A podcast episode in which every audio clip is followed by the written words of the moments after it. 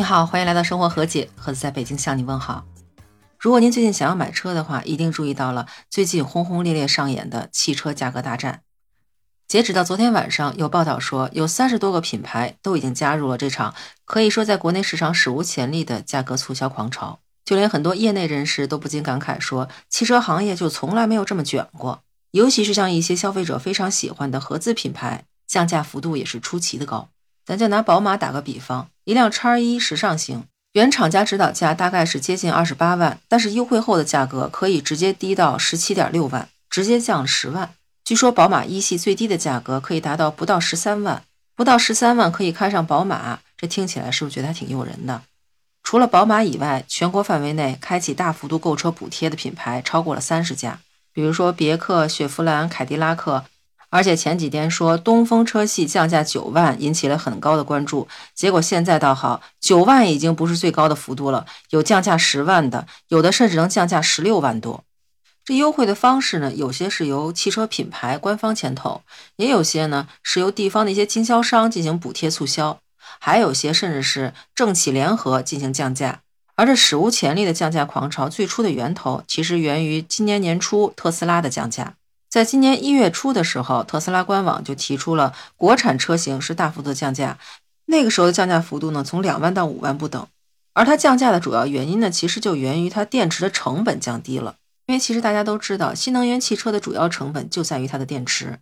在二零二二年，电池材料的价格是达到了峰值，每吨的价格超过了六十万。而最近，工业级的碳酸锂的价格是跌破了每吨四十万。虽然说和二零二一年每吨五万的价格比起来还有很大的差距，但是很明显能看出这个材料价格在回落。除了电池材料价格回落以外，有很多领先的新能源汽车品牌都分别在降低制造成本的问题上取得了很大的进展。比如说，特斯拉最近就宣布说，他们下一代汽车就会拥有模块化的组装技术。这样的话，比目前的这个平台的汽车价格要大幅度降低百分之五十。而日产汽车呢，最近也发布了他们 X in One 的发展战略，目标是在二零二六年，也就是三年后，将他们所生产的电动汽车开发还有制造的成本，在二零一九年的水平上再削减百分之三十。那从这些消息就可以看出，未来的新能源汽车的价格，尤其是纯电动汽车的价格，一定会不断的下降。你想哪个消费者不喜欢物美价廉的东西啊，对吧？那价格降低了，它的销量肯定会上升。在今年年初的时候，特斯拉的这次降价可以说是大幅度的拉动了它在国内的销售量。比如说，在一月九号到一月十五号期间，特斯拉在中国的日均销售就比二零二二年同期增长了百分之七十六，达到了一万两千六百多辆。而这么骄人的销售业绩，肯定是吸引了很多品牌的注意。紧接着，蔚来汽车还有马自达的一些车型就先后开启了促销模式。但是最引人注目的还是东风车系在湖北地区带来的高额的优惠补贴。而这一轮的补贴力度呢，他们也是从五千元到九万元不等，厂家和政府同时补贴，这可以说是非常的少见了。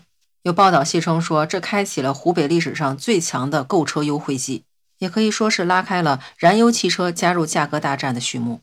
虽然说最开始大家都觉得新能源汽车里程短，充电时间又比较长，加上因为制造成本比较高，所以它的单价也相对高一些。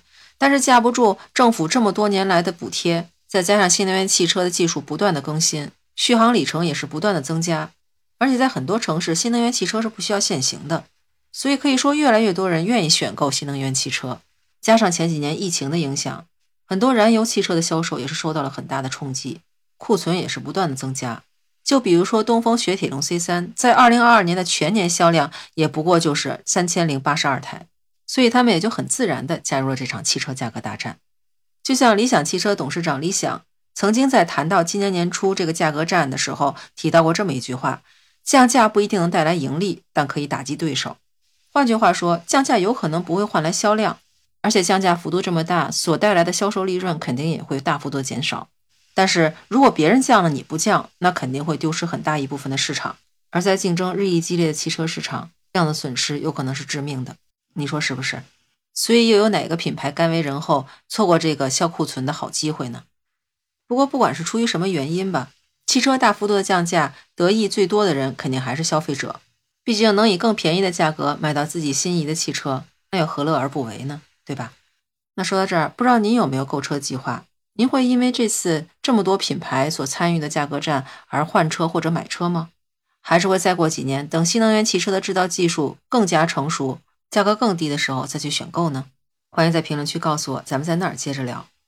那这期就到这里，感谢您收听生活和解。如果您想通过另外一种方式跟我聊天，欢迎在那个绿色可以聊天的软件中搜索“盒子”的拼音八八六八八，就可以找到我了。那咱们下期见，拜拜。